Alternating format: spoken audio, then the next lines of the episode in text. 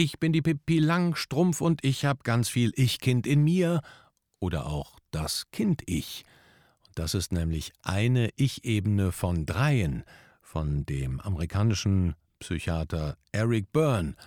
Und was das mit dir und deiner Kommunikation zu tun hat, das erfährst du hier bei Auftreten, Präsentieren, Überzeugen. Der Podcast von Profisprecher Thomas Friebe. Hallo, schön, dass du wieder dabei bist. Wir sind hier für dich am Start. Markus Mondorf und Thomas Friebe. Richtig. Ja, hallo. In der letzten Folge haben wir uns über Kommunikation unterhalten und da hatte der Thomas einen Gedanken, da ging es um, ja, worum ging es eigentlich? Um das Ich? Um mein Ich?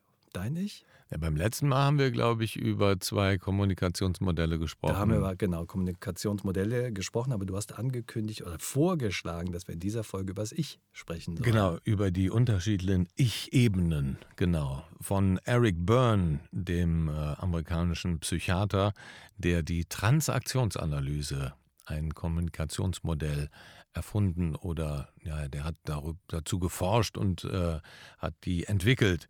Und da geht es eben um drei unterschiedliche Ichs das Eltern-Ich, das Erwachsenen-Ich und das Kind-Ich. Und du hattest ja das Beispiel gebracht, dass äh, zu Hause mit euren Teenage-Kindern immer wieder große Diskussionen sind, beziehungsweise keine wirkliche Kommunikation stattfindet oder wenn dann auf äh, Ebenen, die nicht so richtig zusammenpassen. Das ist so eine One-Way-Kommunikation. Ne? Also große Diskussionen trifft das eigentlich nicht wirklich, weil von der äh, Seite der Jugendlichen kommt eher wenig. Oft mal so ein hm, Okay. Ähm, aber meine Frau war eben der Meinung, sie hat es doch gesagt. Und äh, dann müsste das doch auch irgendwie geschehen sein. Zum Beispiel das Zimmer aufräumen. Ist es aber nicht. Und da haben wir dann eben äh, über Kommunikation gesprochen und du hast dann von den verschiedenen Ichs erzählt. Das genau. würde mich interessieren. Genau. Und äh, wahrscheinlich kommuniziert deine Frau auf der Ebene des Eltern-Ich. Also das Eltern-Ich ist das Ich, das auf eine Art und Weise kommuniziert, die sehr fordernd ist, die ähm, an den anderen zurechtweist, die den anderen korrigiert, auch durchaus umsorgt, aber oft ist es so etwas Forderndes oder ein Vorwurf ist oft da drin oder mhm. ich möchte, dass du dieses oder jenes machst. Das, sagt Byrne, ist das Eltern-Ich und es gibt äh, dann das Kind-Ich, was eher naja, verspielt ist, was ne, wir uns sehr kindlich vorstellen können, was auch sehr trotzig sein kann oder im Teenage-Alter eben eher kaum kommuniziert, sondern eher grummelig ist. Das ist immer noch Kind-Ich. Mhm. Das ist halt sehr von den Emotionen geprägt. Da wird nicht groß reflektiert, sondern das ist halt, wie man gerade ist. Wenn man spielt, spielt man. Wenn man lustig ist, ist man lustig. Wenn man albern ist, ist man albern. Und wenn man trotzig ist, ist man trotzig. Und wenn man jugendlich ist und äh, äh, teenage-mäßig, dann pennt man bis in die Puppen und hat keinen Bock auf gar nichts. So. Mhm. Und so reagiert man dann auch.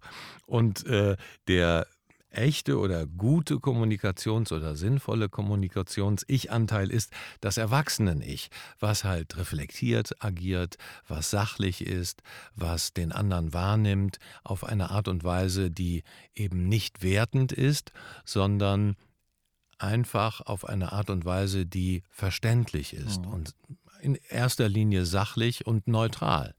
Und diese drei Ich, Personen sozusagen, da springen wir in unserer Kommunikation immer wieder hin und her. Wir sind also nicht nur in dieser genau, Erwachsenen-Ich-Perspektive mhm. unterwegs. Wir haben das alles. Wir haben das alles, ja. Okay. Mhm. Auch als Erwachsene haben wir das alles. Ja. Wir sollten natürlich als Erwachsene mehr Erwachsenen-Ich in uns haben als Eltern-Ich, aber das kommt natürlich immer wieder. Ja, okay.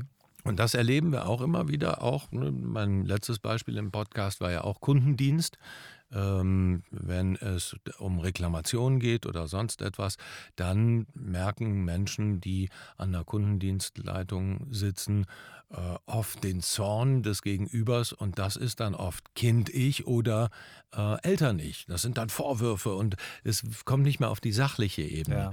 Und es wird dann zum Problem, wenn eben wenn du versuchst auszusenden aus dem Erwachsenen-Ich, aber du triffst auf eine Ebene, die eben nicht deiner Ebene entspricht, dass dir ein anderes Erwachsenen-Ich entgegentritt oder mit dir spricht, sondern eben die Perspektive des Kind-Ich eingenommen wird.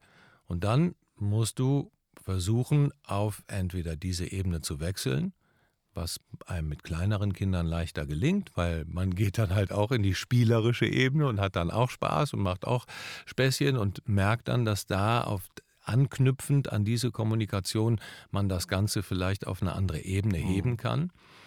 Bei ähm, trotzigen Teenagern wird es schwierig, auch trotzig zu sein, weil dann bewegt sich gar nichts mehr. So. Mhm. Da ist es halt aber wichtig, nicht aus dem Eltern-Ich zu kommunizieren, sondern sich selber zu hinterfragen und eher auf das erwachsene Ich zu gehen. Mhm. Auf das und dann eher zielgerichtet zu denken, was will ich eigentlich erreichen. Ganz ne? genau. Das hatten wir in der letzten Folge ja. Ja. Genau, dass ich mir dann überlege, wie kann ich da zumindest so ankommen, dass ich meine Intention erreiche. Also genau, meine Absicht. Absicht. Was mhm. ist meine Absicht denn hier? Meine Absicht ist ja nicht Streit zu haben oder den äh, Teenagern einfach nur die Sachen um die Ohren zu hauen, die mir gerade im Sinn sind, sondern es ist ja wahrscheinlich äh, die Absicht, dass man sie zu naja, erwachsenen Menschen und selbstdenkenden Individuen heranzieht, die vielleicht in der Lage sind, ihr Zimmer selbstständig aufzuräumen. So, ne, was ist die Absicht dahinter und wie mhm. kann ich das dann erreichen? Geht das über ein Belohnungssystem oder geht das über eine Ebene, die mm, ja, die, die nochmal anders aufknackt? Mhm. Aber es geht sicherlich nicht in der Kommunikation Eltern-Ich, Kind-Ich. Das mhm. funktioniert dann oft nicht, weil da stoßen dann halt Welten aufeinander. Und deshalb ähm, wirkt, also bringt es in der Transaktionsanalyse sehr viel, sich selber Gedanken darüber zu machen, aus welcher Perspektive spreche ich jetzt. Was mich interessiert ist, wenn wir alle diese drei Ichs sozusagen ständig in uns tragen, dann wechseln wir ja auch zwischen den Ebenen. Mhm. Ähm, Gibt's da, also kann ich das irgendwie erkennen oder kann ich das, äh, wie, wie kommt dieser Wechsel zustande? Gibt es da Auslöser für oder wie, wie, wie kommt das? Also, wie muss ich mir das vorstellen? Naja, wir sind halt Individuen mit einer Geschichte. Und wir haben aus dem, was wir in, aus unserer Vergangenheit erlebt haben. Aus jeder Diskussion nehmen wir irgendwas mit, oh. aus jedem Streit, aus jeder Konfrontation, aus jeder gewinnenden Kommunikation nehmen wir was mit. Oh. Und ähm, das nutzen wir oft dann oder flechten wir ein in die zukünftigen, ganz unbewusst. Da sind oh. wir wieder, wieder beim Eisbergmodell. Aber Wichtig ist, sich immer wieder zu hinterfragen, was ist mein Outcome, also was will ich erreichen und warum versteht mich der andere gerade nicht. Mhm.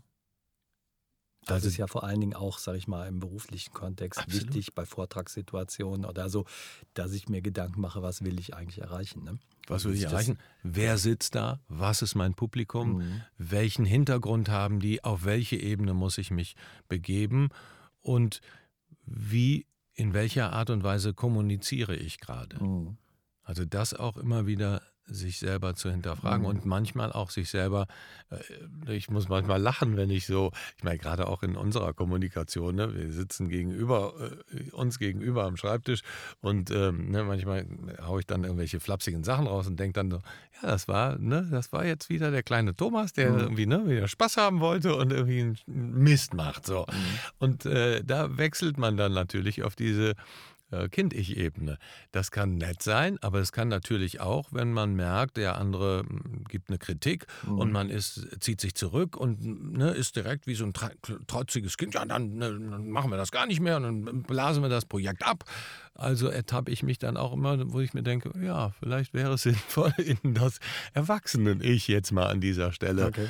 zu wechseln, um äh, zielführender zu kommunizieren. Mhm. Und das ist, glaube ich, das, was Spaß macht an Kommunikation, sich selber klarer zu werden, warum passieren bestimmte Prozesse. Und da helfen uns natürlich solche Kommunikationsmodelle einfach mal in der Beschäftigung damit, was haben andere Leute herausgefunden, warum passiert es immer wieder, dass es zu Konflikten kommt, dass wir uns nicht wirklich verstehen, dass da mhm. Ebenen sind, wo man denkt, die Fronten sind völlig verhärtet.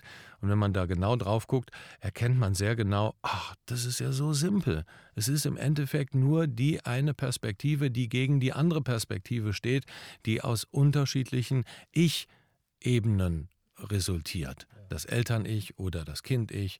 Und ähm, wenn man sich dessen klar ist, dann kann man das auch wieder reverse engineeren, mhm. also rückwärts spulen und wieder an einen Punkt kommen, wo man nochmal anfängt. Wir machen das in der Familie immer wieder, wenn es dann auch mal morgens hakt oder an einem Wochenende, wo man eigentlich denkt, ach, jetzt wollen wir mal ein schönes Wochenende haben, aber alle zoffen sich untereinander irgendwie, dann sagen wir einfach, wisst ihr was, wir drücken jetzt einfach nochmal den Reset-Knopf. Mhm. So, dann vertragen wir uns alle so und wir fangen jetzt nochmal den Tag einfach neu an. Mhm. Und das ist super. Mhm um auch so die, auch aus den einzelnen Ebenen wieder runterzukommen mhm. und das Ganze auf eine sachliche Ebene zu bringen. Das funktioniert super. Mhm, das klingt gut. Mir war das, ähm, ist das neu? Also mir ist das neu, dieses Kommunikationsmodell, das du gerade geschildert hast, mit den verschiedenen Ichs. Das hatte ich bislang noch nie gehört. Äh, Transaktionsanalyse gibt es schon seit äh, 65 Jahren. Ja, das mag sein. Ich ja. habe es trotzdem noch Also nee, aber also du hast jetzt gefragt, neu. ist es neu? Also ist es nicht von 2019? Nee, nee, nee mir war das neu. Ja. Und äh, das ist natürlich total spannend, wobei ich, äh, während du das jetzt so erklärt hast, versucht habe, in mich hineinzuhorchen und mal zu überlegen, wie ist das eigentlich bei mir.